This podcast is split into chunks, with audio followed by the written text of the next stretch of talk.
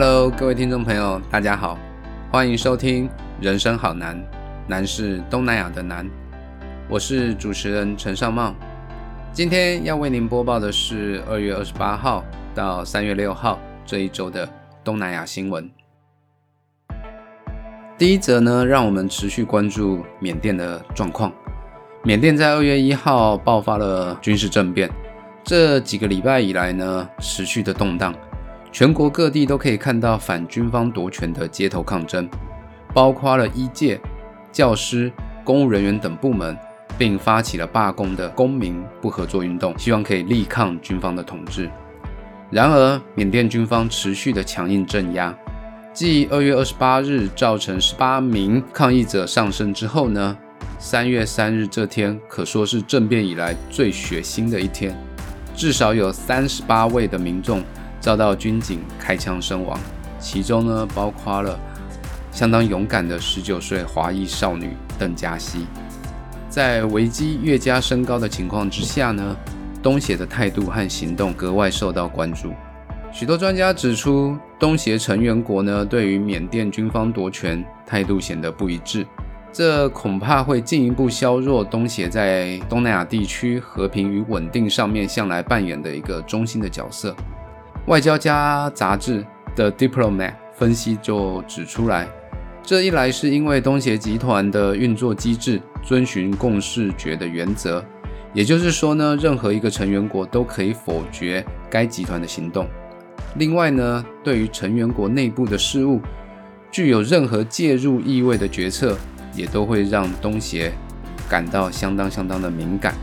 这也就是所谓的东协模式，共视觉跟不干预他国内政。但近日来，我们看到缅甸的情况，我们衷心的希望缅甸事件可以透过外交途径加以解决，避免更多无辜民众的伤亡。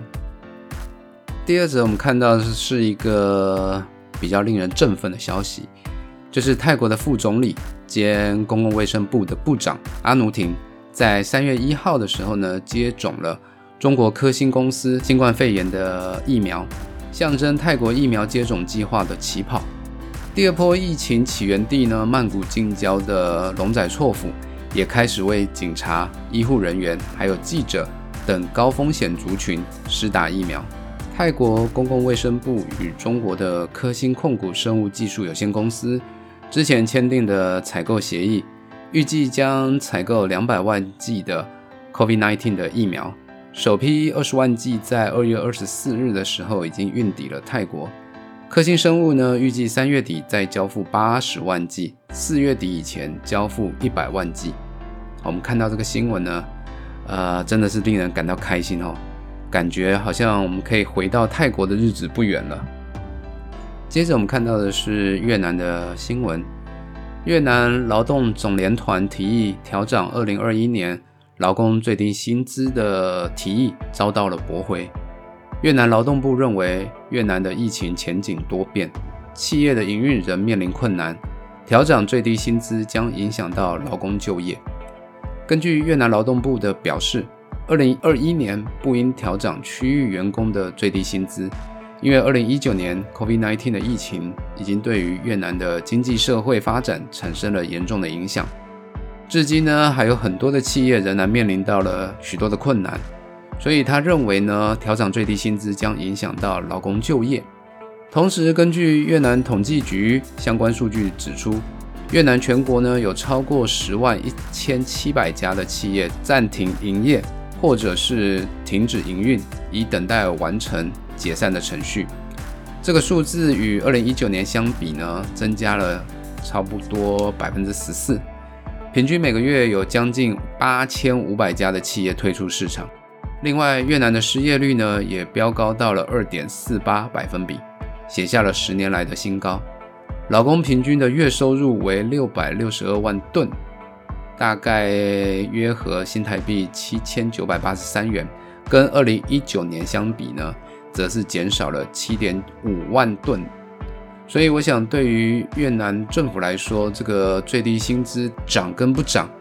其实都是一个两难的局面啊，确实是需要好好的深思。接着是印度的消息，根据最新的报告指出呢，印度在二零二零年为了镇压前置异议分子以及抗议行动，关闭了网络的次数呢位居全球第一，严重影响了数亿人上网的数位权。根据非营利数位权利调查组织 Access Now，二零二零年记录了全球二十九个国家出现至少一百五十五次关闭网络的行为。其中呢，更有二十八次是完全的断网，使民众跟城市陷入了完全的数位黑暗期。当中呢，又以印度在二零二零年关闭网络一百零九次居全球之冠，遥遥领先也门。也门大概只关闭网络六次。另外，庄家也表示呢，以网络控制而恶名昭彰的中共，并未列明在报告之中。主要原因是中共早已透过网络长城监控、管制跟屏蔽网络资讯，使其不需要经常采取关闭网络的措施。哦，所以其实大家不用担心啊，为什么中共不是排名第一？因为其实在这个报告里面呢，中共是被排除在外的。哦，那我们也希望印度可以多多的关注人民的网络使用权。最后则是跟台湾有关的东南亚新闻。我想从这个礼拜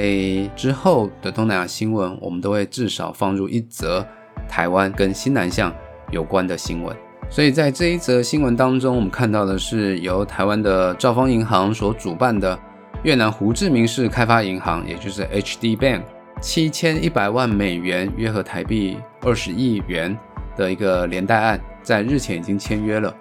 一共吸引了来自台湾的台银、华银、易银。输出入银行、台中银、星光银、联邦银以及印度国家银行，一共九家银行参与。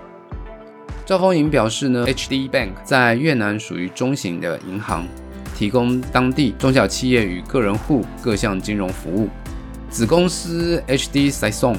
是当地知名的微型融资公司。协助中低收入族群取得融资的需求，善尽社会责任。这一次的融资主要是为了充实营运的周转金。赵丰银进一步的表示，去年受到了疫情的影响，导致多数国家面临 GDP 大幅的衰退。越南是少数且是东协主要经济体当中唯一呈现正数的国家。近年来受惠了中美贸易战，还有供应链的重组。越南已经是外资企业争相列为投资的首选，各项的机构也都持续看好越南的中长期经济发展的潜力。以上是我们为你选播的二月二十八号到三月六号这一周的东南亚新闻。如果你喜欢我们的节目，请订阅我们的 Podcast 频道。人生好难，我们下次见。